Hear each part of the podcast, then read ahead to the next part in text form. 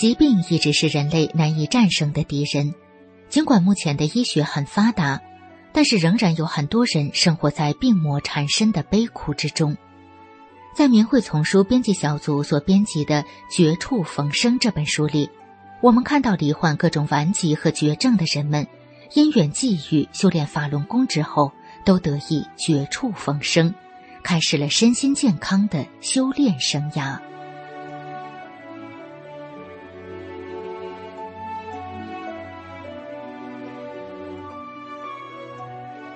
明慧广播电台，欢迎收听《明慧丛书·绝处逢生》。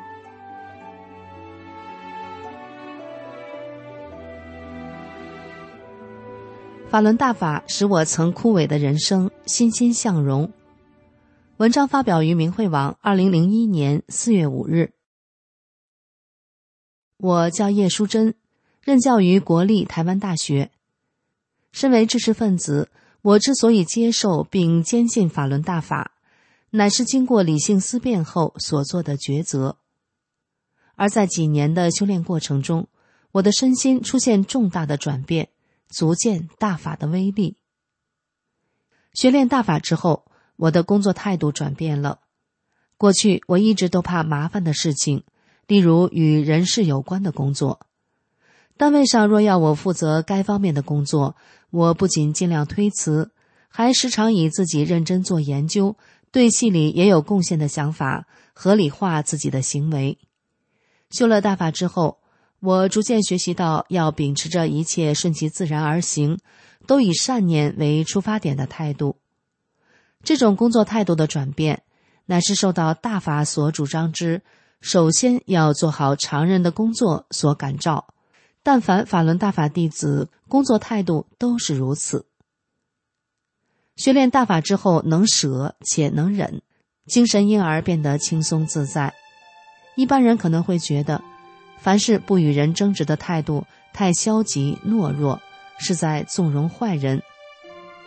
可是，当我们心平气和下来时，与人之间的互动关系往往就变得和谐，事情也才能圆满的解决。如果我们凡事都抱着你治我，我也治你的心态，那么两边的矛盾就会越来越扩大，就会过着永无宁日的生活。这种坦然而人以及与人为善的心，已逐渐扎根我心，它缔造了我与周遭的人更加良好的互动关系，也使我的家庭生活变得更加和谐。过去受到先生指责时，心中经常感到不平。起初会以理相论，之后总是演变成争吵，接着不欢收场。自从修炼大法后，整个过程完全改观了。无论大小矛盾出现时，我们已经很少再有争吵出现。大法修炼使我的家庭变得更加和谐了。由于修炼人会逐渐放下情，所以有些人可能以为修炼会使人变得无情无义。连自己的亲朋好友都不要了。其实，师傅教导我们修炼人，处处事事都为别人，对待自己的亲人也一样，所以怎么会变得无情无义呢？真善忍的修炼，使我的心灵得到高度的解脱，生活因而变得轻松自在祥和。法轮大法是修炼的法门，不是祛病健身的普及气功。但修炼者若能把求治病的心放下，不断的提高心性，身体就会出现神奇的转变。大法的治病奇效也在我身体上体现了。在学大法以前，我患有头痛、胃痛、便秘、失眠、小便失禁、腰酸背痛、粘连、糖尿病等等毛病。学大法之后，各种病痛没有再出现。这些病痛中，以头痛、粘连、糖尿病最为困扰我。头痛的毛病从十几岁开始，有二三十年的历史，病况越来越严重。十多年前，每隔两三周就痛一次，每次的疼痛都会持续好几天。在这几天之内，每隔五六小时就吃一次止痛药。同一种止痛药吃多了就会失效，所以多年来尝遍了许多种止痛药。而且随时随地都可能突然痛起来，因而就必须随身携带止痛药。一九八八年，我因为妇女病而开刀，之后每隔一两个月，肚子与胃就会剧痛一次，痛的时候全身大冒汗，各种姿势都无法减轻疼痛。痛完之后，总是有种从死中活过来的感觉。曾为此就医，医生说那是粘连，是手术的后遗症，很难医治。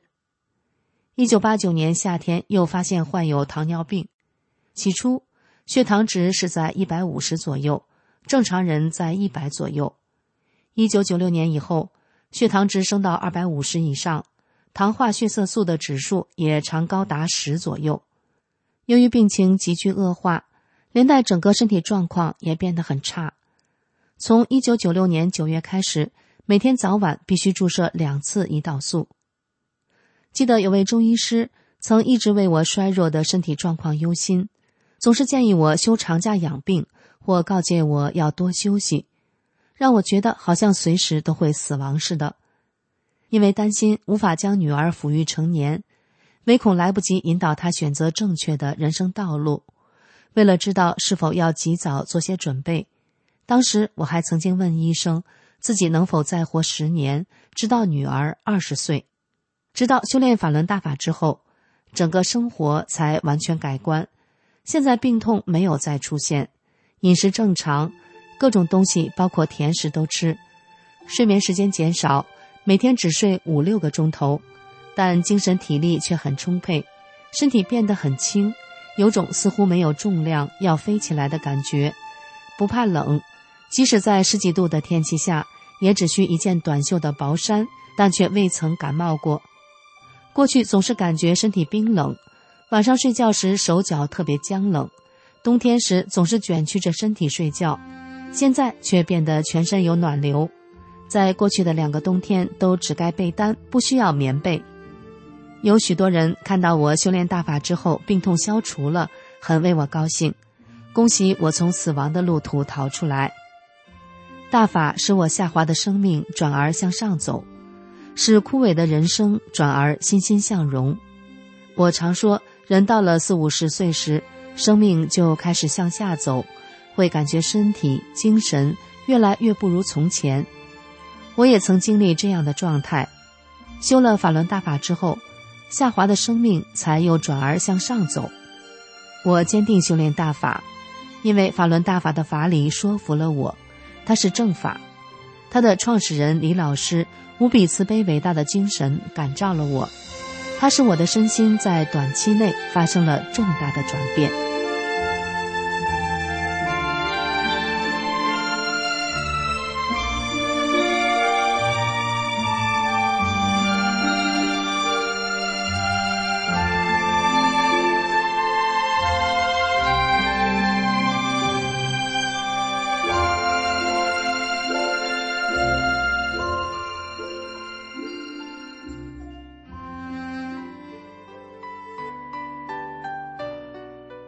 听众朋友，您正在收听的是《明慧丛书》《绝处逢生》，欢迎继续收听。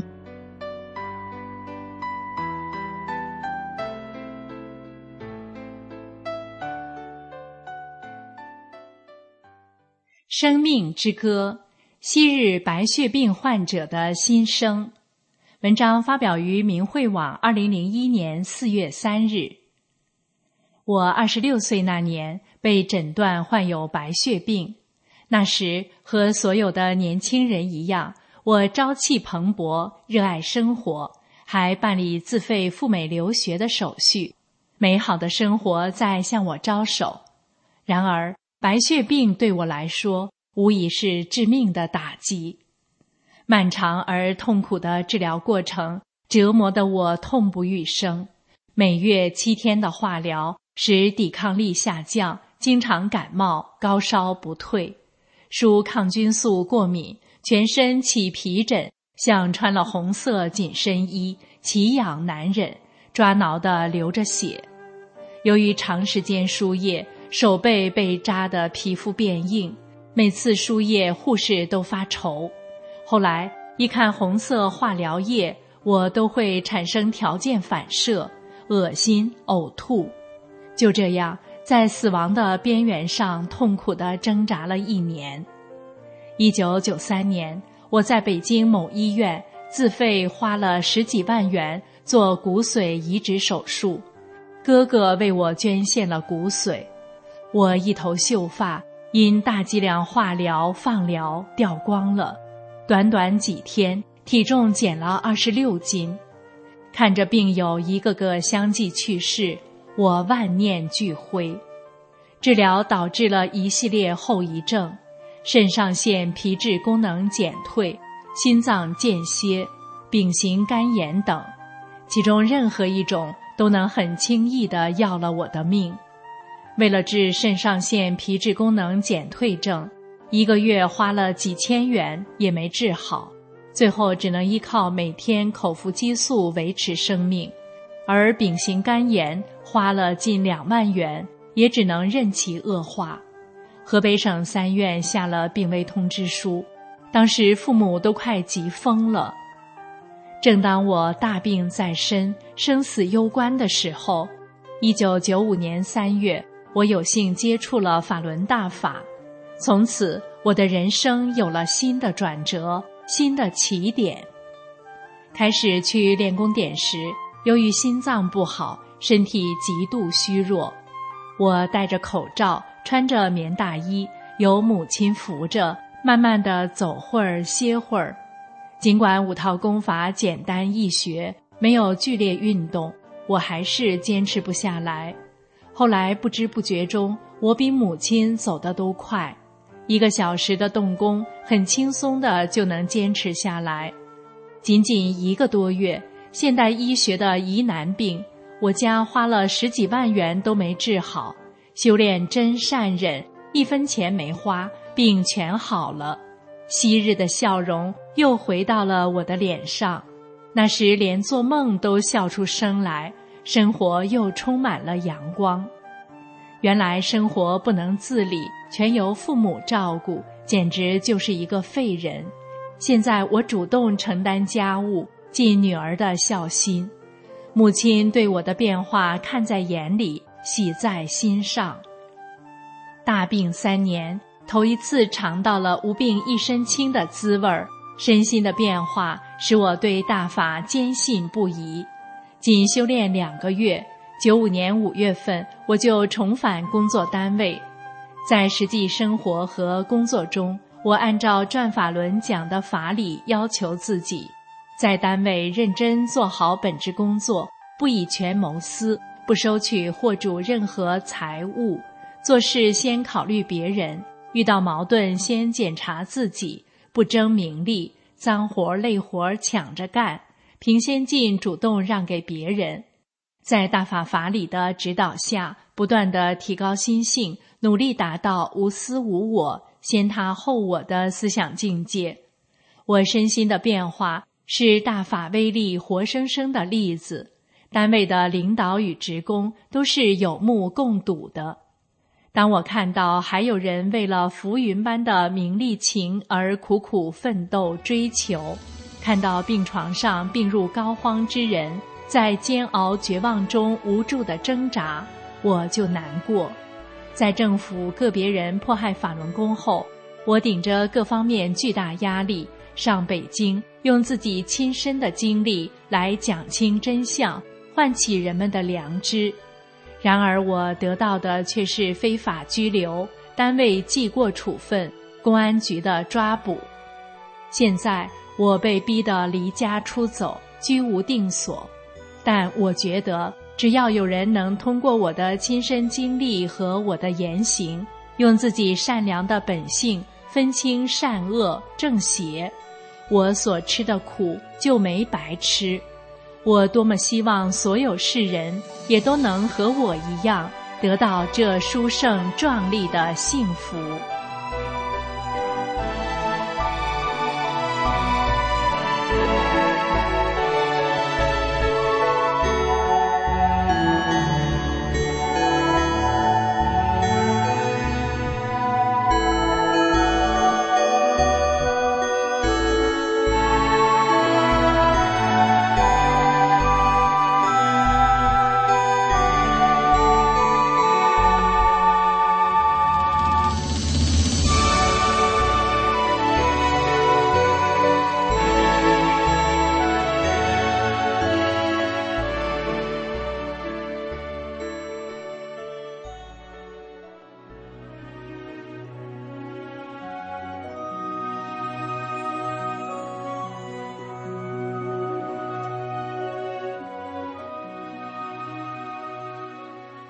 明慧广播电台这一期的明慧丛书《绝处逢生》就播送到这里，谢谢您的收听。